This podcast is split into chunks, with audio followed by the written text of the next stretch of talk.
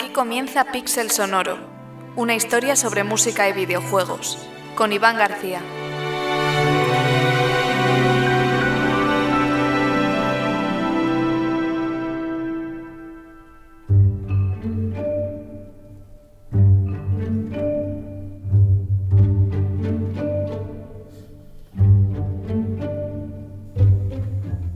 La saga The Legend of Zelda es actualmente una de las más reconocidas e influyentes de toda la historia de esta industria. Aquí, uno que entró en contacto por primera vez con ella hace bien poquito, en 2013. Diciendo esto porque, a pesar de lo nuevo que soy, todas las entregas a las que he jugado han dejado en mí una gran huella, en mayor o menor medida. Las historias cargadas de esa mística inexplicable que tiene la serie son para mí, y supongo que para muchos, algo que marca profundamente y que te hace reflexionar más allá del propio juego, que eso es lo bonito, ¿no? Porque The Legend of Zelda es una gran epopeya, así lo siento yo, una historia que avanza a lo largo de muchas generaciones de líneas temporales, de la confrontación eterna entre la destrucción y la construcción, del bien y del mal, de dioses y de mortales, con un gran calado filosófico y también musical, cómo no. Aquí, Iván García, en este episodio especial de Pixel Sonoro para la iniciativa Zelda. Comenzamos.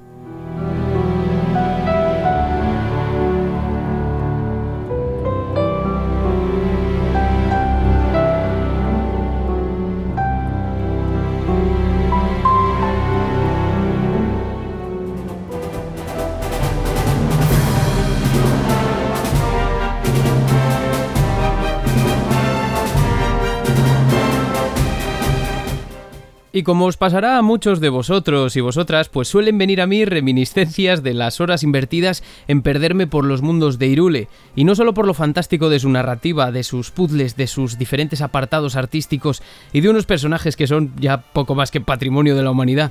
No, para mí lo mejor de toda la saga es que sabe mantener y transformar los temas musicales que nos emocionan a lo largo de sus líneas temporales. Y los oigo y vuelvo al juego una y otra vez, eso que Pablo Rodríguez llamó metadiegética alguna vez. Fascinante este concepto. Porque cada historia es diferente a su manera dentro del todo, pero su música es lo que nos hace recordar que cada elemento forma parte de ese gran, gran todo maravilloso que he descrito aquí con palabras ambiguas, cargadas de subjetividad, supongo, y de cierta rimbombancia. No hay duda, la música es un potente pegamento que mantiene unido el universo de Irule, del Irule atemporal y multidimensional, los temas que le dieron identidad a la saga y que, bueno, seguro que también le han dado identidad a vuestras vidas. Vendrán a vuestra mente a lo largo de este episodio reminiscencias de las largas sesiones de juego y de los momentos más memorables, pues hoy vamos a caminar desde 1986 en adelante para hablar de algunos de ellos y de sus transformaciones. Bueno, he dicho de algunos, no, de uno en concreto.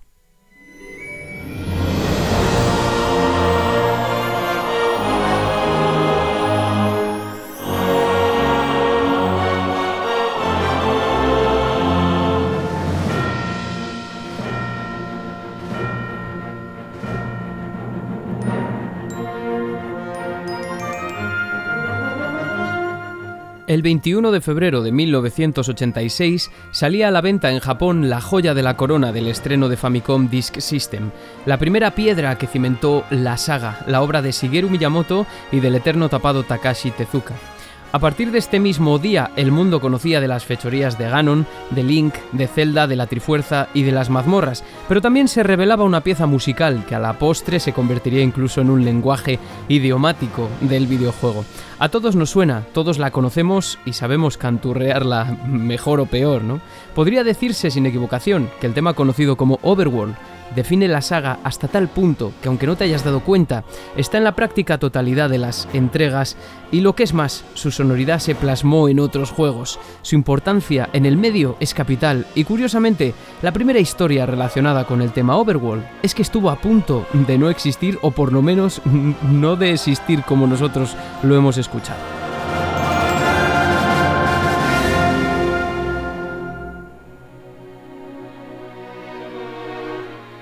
Overworld era también el tema que sonaba en el título del juego.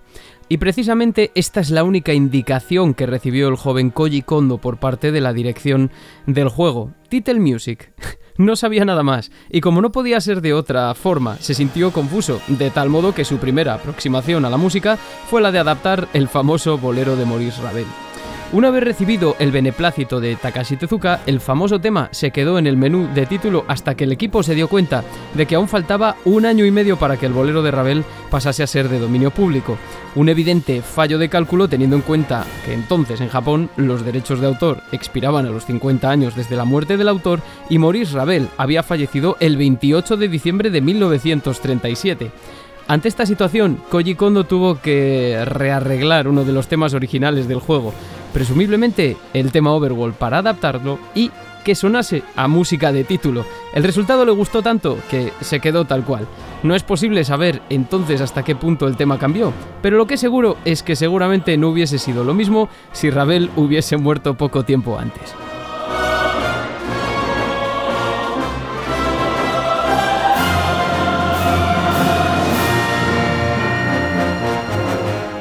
El tema principal de The Legend of Zelda es especial por muchos motivos, o el que es considerado el tema principal, pero hay al menos dos propiedades que lo definen completamente. A él y a todo el imaginario creado a partir de él, en mayor o menor medida, que a fin de cuentas es lo que aporta cohesión a la franquicia. ¿Y cuáles son estas dos características? Pues la primera, la apertura con un salto de cuarta justa descendente para seguir con un ascenso que nos lleva al quinto grado de la nota principal.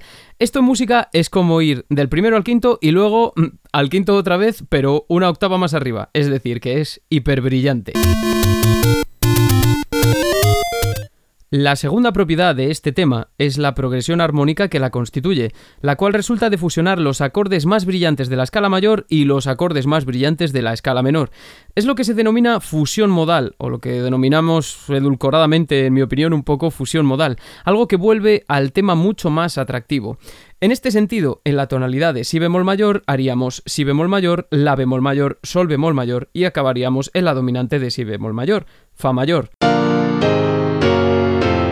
que le da también, por cierto, una especie de aire hispano. Bien, pues esta progresión, de una manera u otra, acaba proyectándose en el resto de los temas Overworld, bien sea en esta forma o a través del sabor mixolidio o eventualmente frigio que deja, según qué juego nos va a sonar pues muy épico o muy cercano a nuestra cadencia andaluza también.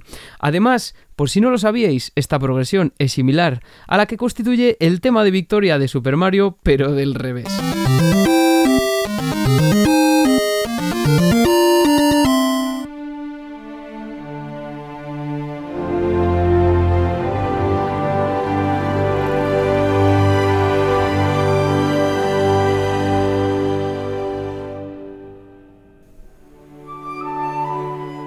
Hoy vamos a viajar mucho por el tiempo, ya lo veréis, vamos a avanzar, vamos a retroceder también muchas cosas, ¿no?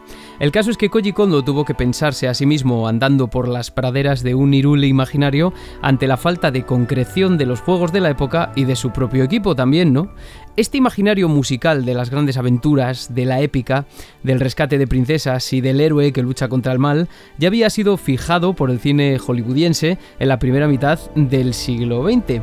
Y en este sentido, Eric Wolfgang Korngold, sobre todo, autor de la música de películas como Las aventuras de Robin Hood del año 1938 o El halcón del mar de 1940, fue crucial, muy importante para la fijación de este lenguaje de fanfarria del que podemos ver rastros en el tema principal de la saga Zelda y también en otros a lo largo de ella.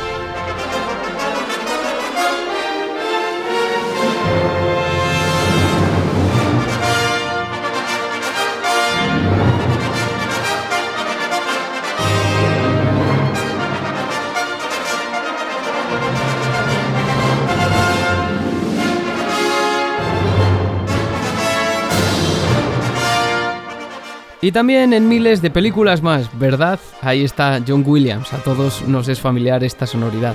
En el caso que nos ocupa, hay otra propiedad del tema Overworld que muchos resaltan y es esa fusión entre los ritmos puntillados y sobre todo de las semicorcheas y los tresillos de corcheas. Bueno, en definitiva, el imaginario del imaginario que se transporta y se transforma en otros juegos de la saga Zelda.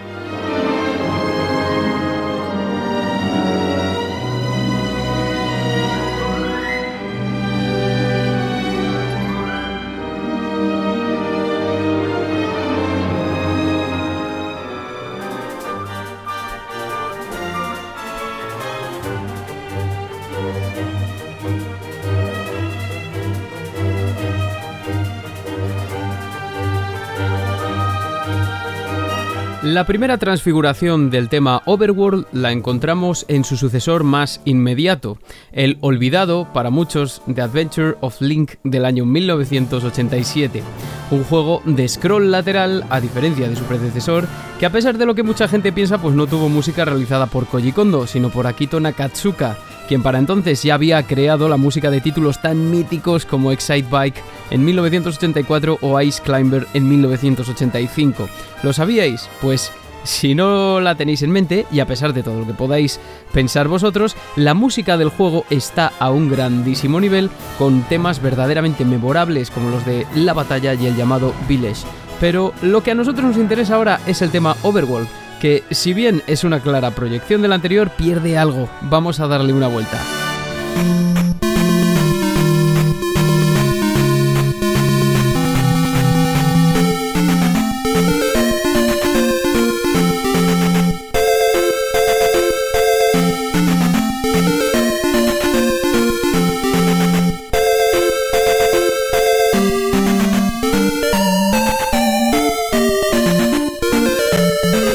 Comienzo directamente extraído del original, pero en otra tonalidad, este tema se encuentra en una línea claramente continuista, que también tiene que ver con el argumento, ¿no? Y aun con todo, suena diferente, podréis decir, y esto es en parte porque armónicamente pierde esa fusión modal que hace al tema Overworld tan especial y se vuelve mucho más convencional. Seguimos teniendo nuestro intervalo de quinta ascendente al comienzo de la pieza, aunque esta vez es disonante, lo cual pues también le da cierto atractivo, y nuestros tresillos de corcheas. No obstante, el tema suena mucho más marcial y esto es porque no se mueve mucho de los acordes propios de su tonalidad o relacionados. Y bueno, es un juego de acordes muy atractivo para el oído y muy brillante, mucho más que el del tema original, pero carente de demasiados matices, en el que también apreciamos esa disonancia rítmica entre las semicorcheas y los tresillos de corchea simultáneos en zonas como esta.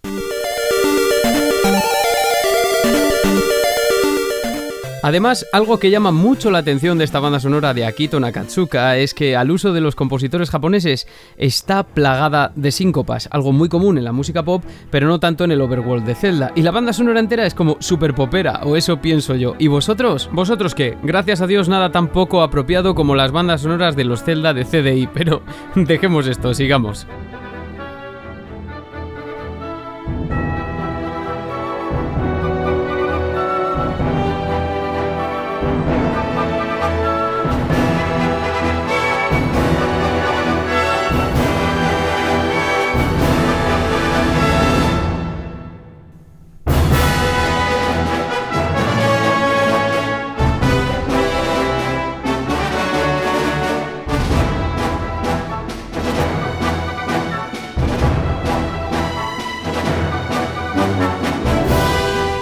Nintendo recuperaría a su equipo de gala para el desarrollo de la siguiente entrega de la saga de sobremesa, la que para muchos es la mejor o al menos una de las mejores. En noviembre de 1991 en Japón y unos meses más tarde en Norteamérica y Europa, el jugador podía adentrarse en el mundo oscuro para salvar Irule del malvado sacerdote Aganin, quien pretende liberar a Ganon de su prisión. El tema Overworld aparece aquí en su forma original cuando estamos en Irule en el mundo de la luz.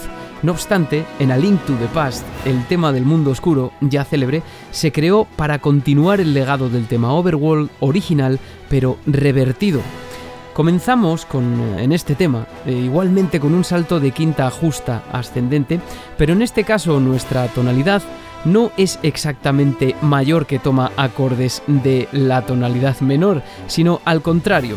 Es, tiene una sonoridad menor para empezar, pero toma acordes de su tonalidad mayor. Es como una especie de reversión, ¿no? Todo al revés. Esto hace que suene a Zelda pero más oscuro. Además, la progresión de acordes, ligeramente cambiada, no es descendente esta vez, sino ascendente.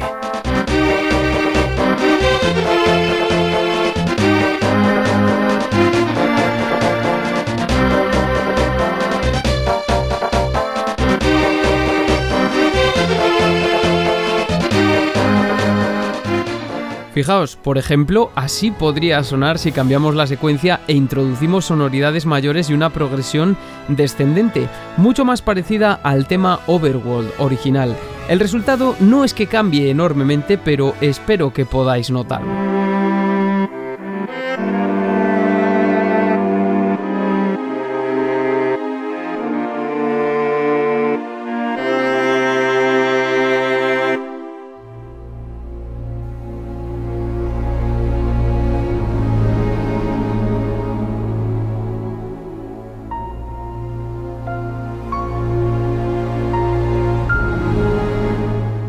Diferencia de esto que estamos escuchando, bueno, el último pedazo que he puesto, que al final era una modificación del Dark World que había hecho yo en rapidito, sabéis, sin complicarse mucho, pues es un resultado un tanto más brillante, pero no expresaría fielmente la idea detrás de revertir la secuencia del tema Overworld para dar con el tema Dark World, que eso es alucinante con préstamos del modo mayor que introducen esa sonoridad dórica súper épica y por eso nos gusta tanto, ¿no?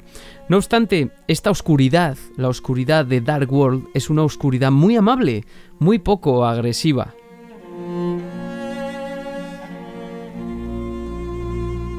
Y aquí es donde me salto la línea cronológica del juego. Porque cuando se trata de transformaciones que ponen los pelos de punta del tema Overworld, supongo que ver la luna caer sobre el mundo tiene mucho que ver para que te lleves la palma.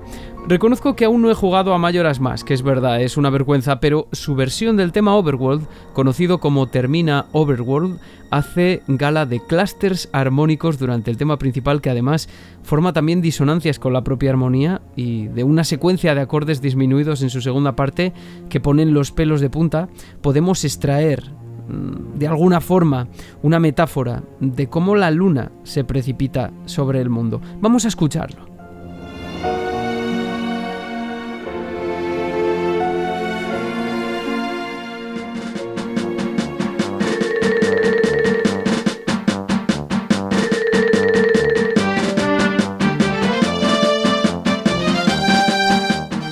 Ritmo mucho más de pasodoble que marcial, que también es de notar.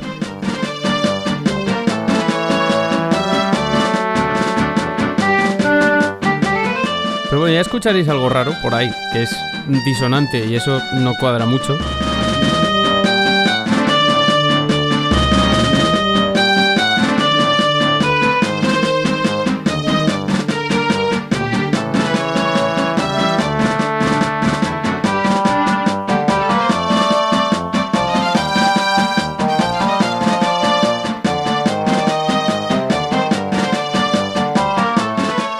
Y ahora veréis que se va a empezar a precipitar poco a poco de forma dramática.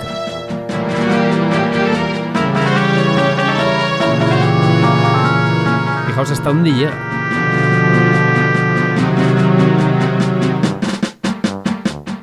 Así bueno, en términos mundanos, pues notáis que es como el tema normal, pero un poco creepy. Bueno, más que creepy, mirad cómo termina. Y así se repite el loop. Me fascina porque da la sensación de que el tema Overworld clásico pues comienza un tanto deformado, pero estable, ¿no? Para poco a poco pues ir precipitándose hacia una secuencia de acordes cada vez más dramáticos, como son ya los disminuidos, muy disonantes, sobre todo en este tema se nota particularmente. Así, el tema va cayendo poco a poco, como la luna sobre la Tierra. ¿Podría tratarse de verdad de una metáfora musical de los sucesos del juego? Bueno, si conocéis Pixel Sonoro, sabréis que tiendo a especular bastante y me gusta. Y lo hago a veces porque es lo bonito. Y en este caso, dado que el modo en el que se desarrolla el tema, pues también debo decir que sigue siendo especulación, pero para mí tiene mucho sentido porque además es algo que no sucede en ningún otro de la saga.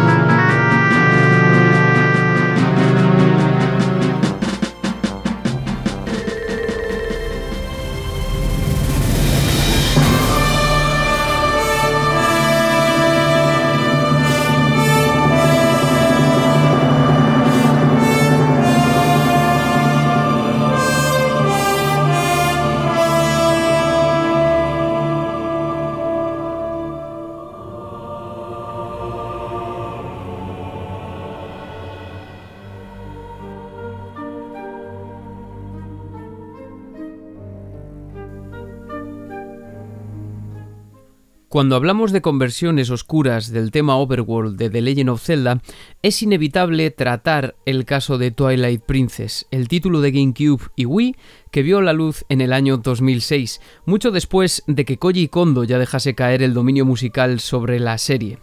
Así, en esta entrega, Toru Minegishi y Asuka Ota fueron los encargados de componer los temas, con la inestimable colaboración de Maito Yokota con la orquestación MIDI.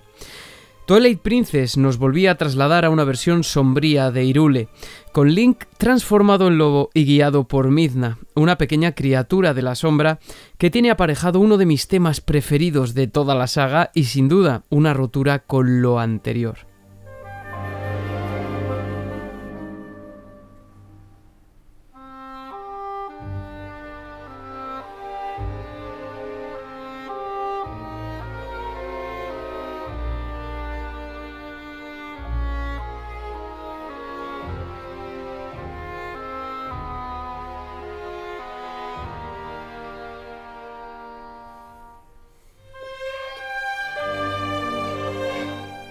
Bien, pues en Twilight Princess se hace la magia y obtenemos un tema Overworld que es un cruce entre el original y este de Midna, resultando en el primer tema Overworld escrito completamente en una tonalidad menor. La aparición del motivo de Midna al comienzo del track es más que evidente. Un tema este Overworld oscuro que se encuentra en la tonalidad de Si menor sobre un fondo armónico en Mi menor. Un fondo armónico misterioso. Bueno, de hecho es tan misterioso que se puede leer desde ambas perspectivas, añadiendo además eh, que ese Mi menor es una tonalidad relacionada con Sol mayor, la tonalidad en que está escrito el tema Overworld de Ocarina of Time, predecesor directo de Twilight Princess, y de otros tantos, porque es a partir del cual se dividen las líneas temporales.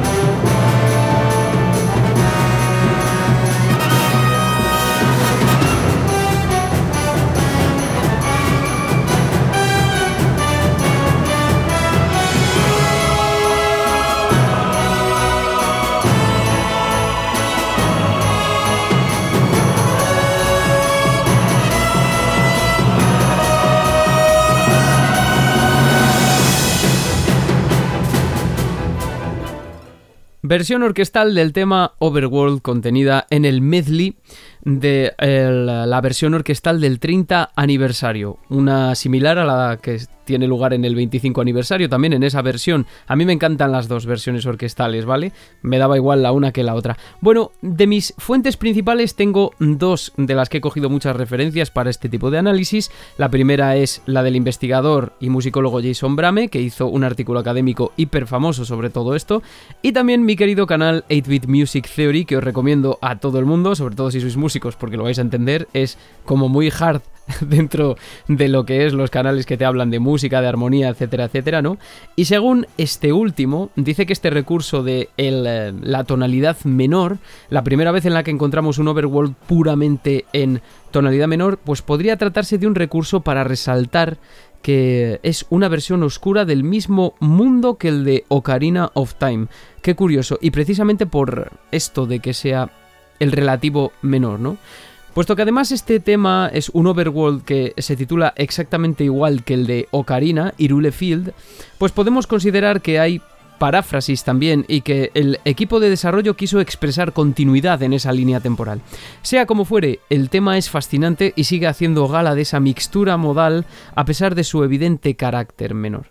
También, pensemos, es una forma de retomar el Zelda más oscuro y adulto posible después del escándalo de The Wind Waker. Bueno, escándalo en su día porque a mí el juego me encantó.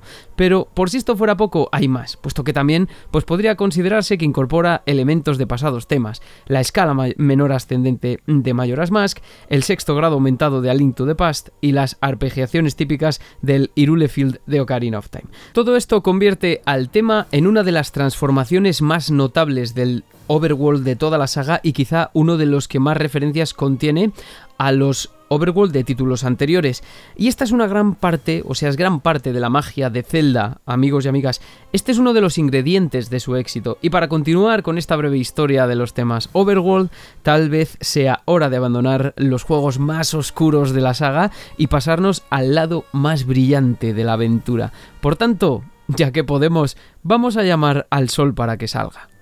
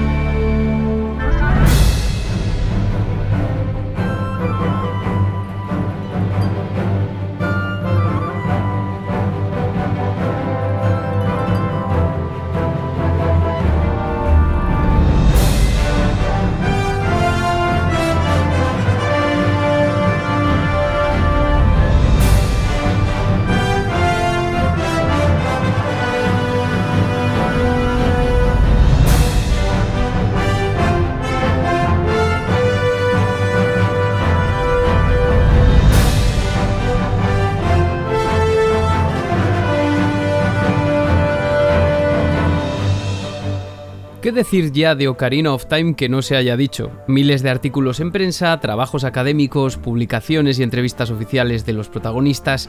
Ocarina of Time es, por muchos motivos, el corazón de la saga Zelda. Hasta nosotros en Pixel Sonoro le dedicamos dos programas, no uno. Ocarina of Time es el núcleo de su argumento, la historia que deviene en las líneas temporales que fundamentan la saga. Muy interesante en el ámbito musical por la implementación de la mecánica de la ocarina del tiempo, por la historia de los temas de las mazmorras, por la aplicación ambiental de la música y por ser la traca final tal vez de la carrera en solitario de Koji Kondo en The Legend of Zelda. Entre un largo etcétera, de verdad que uno no deja de descubrir cosas nuevas sobre esto, pues en 1998, año de lanzamiento del juego, muchos se mostraron decepcionados porque el tema Overworld que estamos escuchando no sonaba en su forma original en Ocarina of Time. A cambio, como si esto fuera poco, Koji Kondo se sacó de la manga el que es mi Overworld favorito, Irule Field el tema que suena en la llanura de Irule, un tema fascinante y una transformación bastante compleja del overworld clásico. Pero aunque quizá no lo percibáis de primera, hay factores que nos indican esto. Uno es el empleo de los mismos intervalos melódicos de los que hablamos antes. Para abreviar, si el motivo principal del overworld es descender una cuarta justa para ascender a la dominante, como vimos al principio, en Ocarina se hace lo mismo pero se alarga la frase. Esto es más o menos decir lo mismo en música.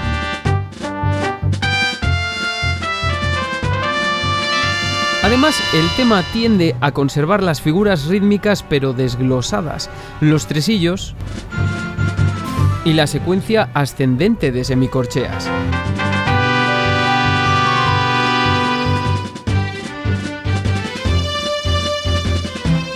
Pero muy variado todo, ¿no? Por añadido, el sabor de mixtura modal aparece constantemente, primero en la primera parte de tema y después en su desarrollo a través de la fluctuación entre su tono principal y su anterior grado mayor descendido. Es un lío, ¿no? Esto es mixolidio. Lo que suena para los oídos más comunes suena súper épico, suena gallardo, suena heroico.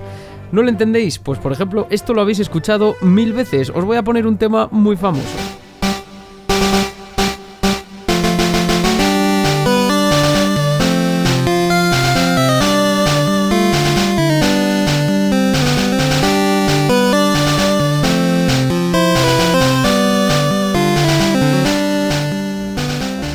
Esta sonoridad es, en definitiva, santo y seña de la saga y aquí aparece constantemente.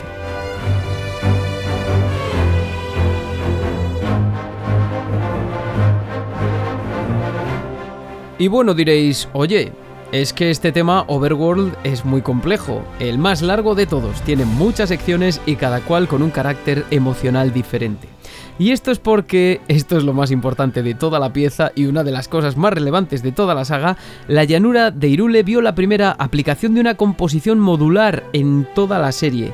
Así, en total se compone de 20 segmentos de 8 compases de duración, agrupados según su carácter expresivo, que se intercambiaban en función de lo que sucedía en pantalla. Así, si íbamos cabalgando sin más, aparecían los segmentos de la sección que podríamos llamar heroica, mientras que si aparecían enemigos comenzarían a sonar los segmentos pertenecientes al carácter de batalla. Y finalmente, si deteníamos a Epona durante el tiempo suficiente, comenzaba a sonar una sección de cuatro segmentos que inspiraban tranquilidad. Sobre esto hay un magnífico análisis de Manuel Agúndez, que me facilitó el gran Anwar Sánchez de Del Vital Orquesta, le mando un saludo, y también un libro entero escrito por Tim Summers, un autor de referencia. Sea como sea, las transformaciones y referencias al tema principal de The Legend of Zelda son relativamente habituales a lo largo de Irule Field. Como veis, un caso fascinante donde los haya, y aún así nos queda una variación más que a mí me encandiló desde el primer momento. Pero para eso hay que inundar el mundo antes.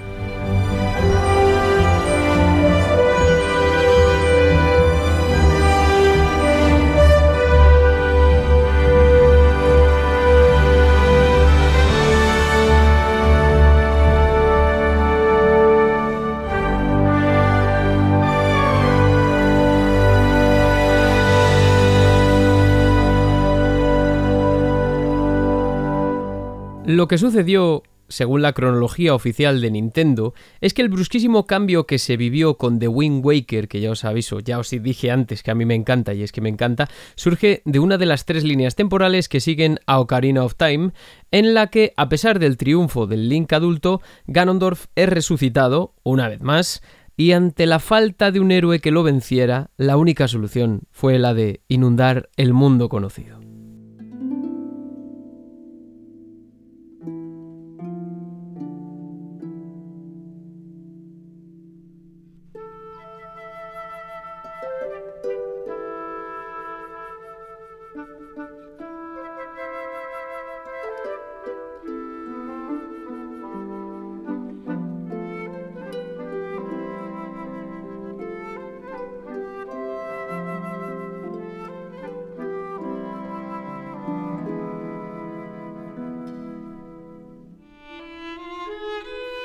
Bellísimo tema introductorio y me encanta esta versión en particular, la orquestada del 25 aniversario.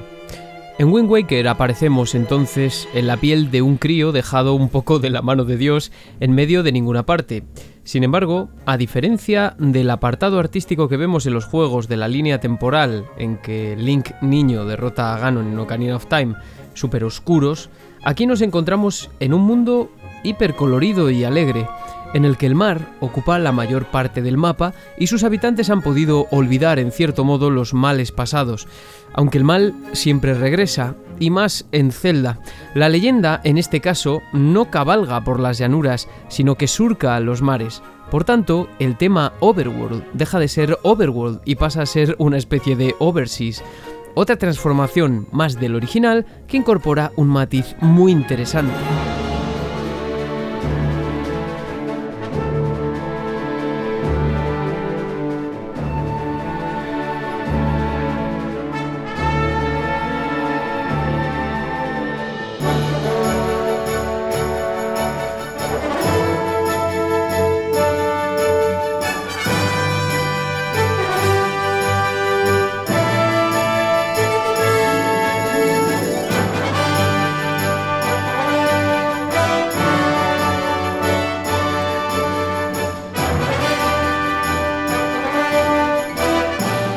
Las arpegiaciones en la cuerda que ascienden y descienden son una representación del bamboleo de las olas del mar, que se mueven sobre una progresión armónica muy original que tiene además incorporada esa sonoridad séptimo bemol o séptimo descendido y sexto descendido, eh, nuestra querida mixtura modal, incluyendo contestaciones melódicas, como en muchos temas Overworld de la saga. Y por si fuera poco, incorpora también pequeñitos motivos que nos llevan directamente al Overworld primigenio.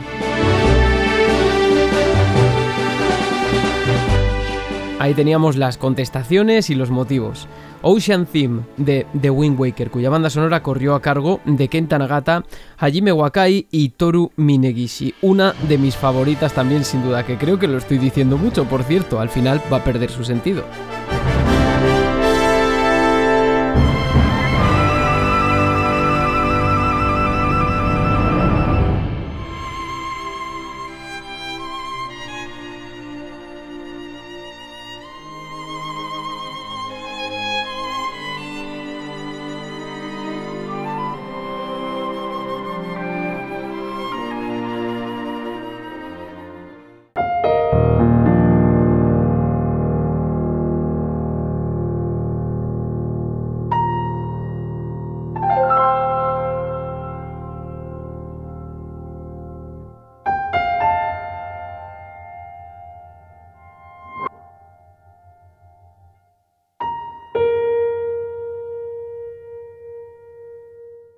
La proyección del tema que le confiere identidad a la saga llega incluso a los límites de la cronología de Irule. Hemos visto varias transformaciones, diversos modos de perpetuar su influencia, pero siempre adaptándose a las particularidades y la trama del juego en cuestión, siempre. La música que se adapta al concepto de cada juego, o viceversa, quién sabe. Ojalá. Por ello nos gusta tanto ahondar en cada partícula musical que da vida a la saga y que nos expresa, tal vez de una manera un tanto implícita, qué está pasando en ese mundo. el minimalismo de los temas de Breath of the Wild, con el piano como protagonista habitualmente sonando sobre un lienzo de silencio, dejando tras de sí solamente su prolongada resonancia, quizá esto sea también un signo. Aquí predominan las notas cortas y ágiles, los acordes densos y en general también el bajo ritmo armónico. Pero también encontramos en su corazón el legado del tema Overworld, sobre todo por el empleo de la mixtura modal, esta vez ciertamente escondida por él, o la utilización de sonoridades que escapan a la rimbombancia habitual de la serie. El tema del día en la llanura de Irule, en Breath of the Wild, provoca una mística misteriosa para los que lo hemos jugado, nostálgica también la sensación de soledad después del fin y del consecuente renacimiento de las cosas. El ejercicio de renovación musical de Breath of the Wild deja además entrever un escenario que no sabríamos muy bien situar eh, dentro de su propia cronología, tan desconcertante como la aparición de un viejo pero familiar templo que ha sido devorado por su propia coyuntura. Y de ahí el denso y lento tejido armónico de la pieza, porque estamos naciendo después de la nada. Fascinantemente, en Breath of the Wild también nos encontramos con temas que rescatan otros de la serie de manera mucho más explícita, como el de El Templo del Tiempo, sumamente reconstruido o transformado para encajar con su imaginario sonoro. Y no ha sido el único, porque no solo de los Overworld vive la serie.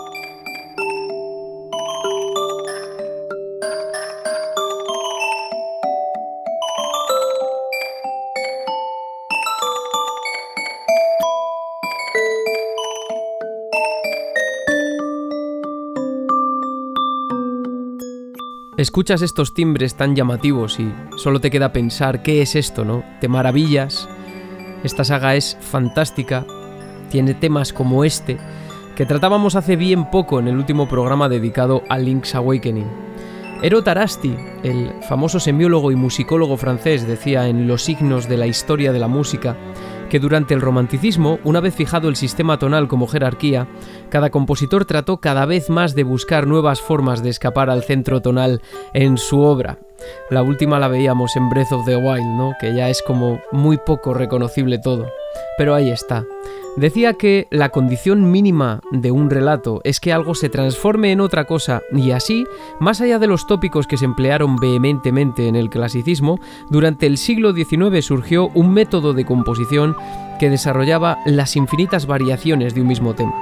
El ideal de las variaciones de las variaciones temáticas que aparece hasta la extenuación, casi de forma infinita, es, por tanto, un concepto muy romántico, tal y como sucede con el viaje del héroe del que tanto hace gala de Legend of Zelda. Es una aproximación a la semiótica que a nosotros nos es muy familiar porque se aplica de manera similar a como sucede en el cine, otro medio afín. La cohesión, en este caso la fuerza cohesiva, tal y como sucedía en el romanticismo, proviene, como hemos visto, de un desarrollo de materiales temáticos que potencialmente contienen mensajes más allá de la música. Y ya que estamos con Tarasti, fijaos qué bonito de pensar, dice el francés que cuando la armonía funcional ya había caído, fueron precisamente los temas los que mantenían al oyente situado entre las diferentes y numerosas modulaciones. Ahora pensad en esto, pero trasladado a la saga Zelda como una sucesión de modulaciones de los temas en los que su música precisamente te ayuda, quizá de forma inconsciente, a situarte en su mundo.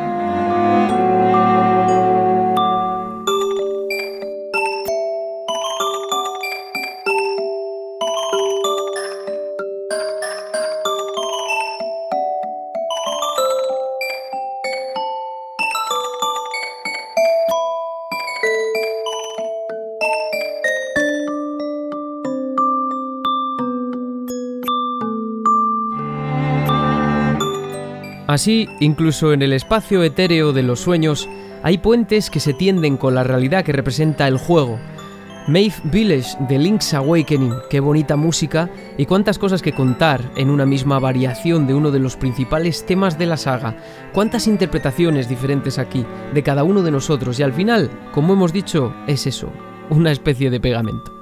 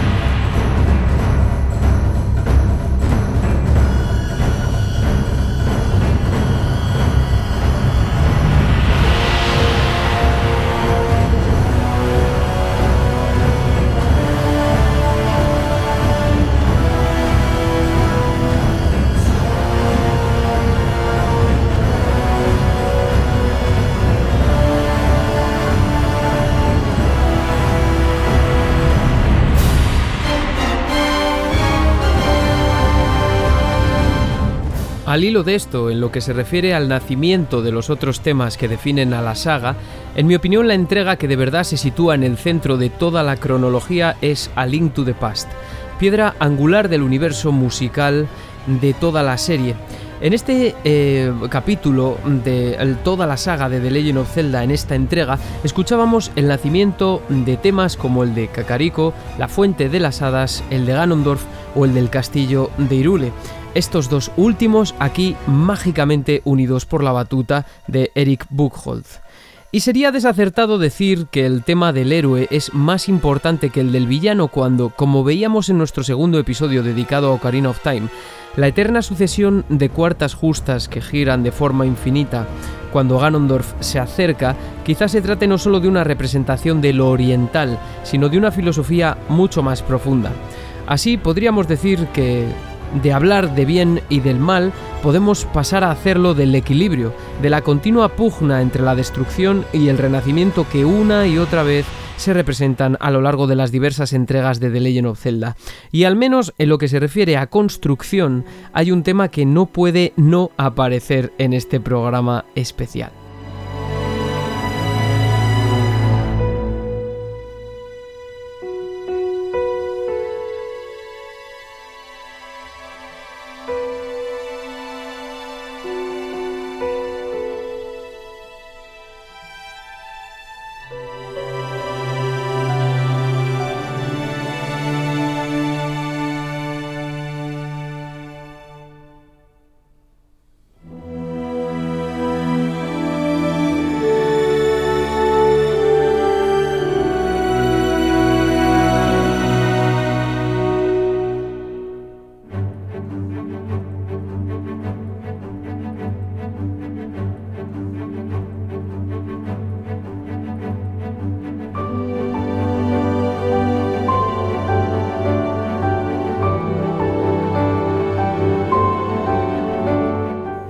Querido o querida oyente, dejando de lado el embellecimiento un tanto edulcorado del lenguaje que empleo para este tipo de programas, me gustaría que fueses consciente de lo sumamente relevante que ha sido el tema vinculado a la princesa Zelda desde su aparición en A Link to the Past, el tema que conocemos popularmente por la nana de Zelda, a causa de Ocarina of Time. El tema que casi con total seguridad decantó la elección de unas notas y no otras que podías tocar con la ocarina en Ocarina of Time. Bueno, el tema que aparece transformado en momentos de lo más insólito, como es la pequeña villa Maeve que escuchábamos en el sueño del héroe en Link's Awakening, o también en Skyward Sword, la entrega que nos narra cómo fue el principio de todo, en la cual aparece del revés directamente una historia de sobra conocida, y no a la ligera, sino con un potente significado a nivel argumental. Pero es importante además porque, al contrario de lo que sucede con el tema Overworld, el tema de la princesa suele presentarse íntegro y en casi todas las entregas, porque Zelda, no me cabe la menor duda, es el verdadero personaje central de la saga, el que da sentido a todas las aventuras y las desventuras del héroe, constantemente reencarnado pero a través de diferentes personalidades, y también la fuerza que quiere conquistar la contraparte en este mundo intertemporal e interdimensional. Y qué bonita manera de indicárnoslo, no solo a través del nombre de la saga, sino también de la música, como a nosotros nos gusta. Querido oyente, querido, querida, muchas gracias por haber escuchado este episodio. Por favor, escucha el resto de programas de la iniciativa si no lo has hecho ya y ya sabes, aquí o en el mundo oscuro, siempre con música. Nos escuchamos.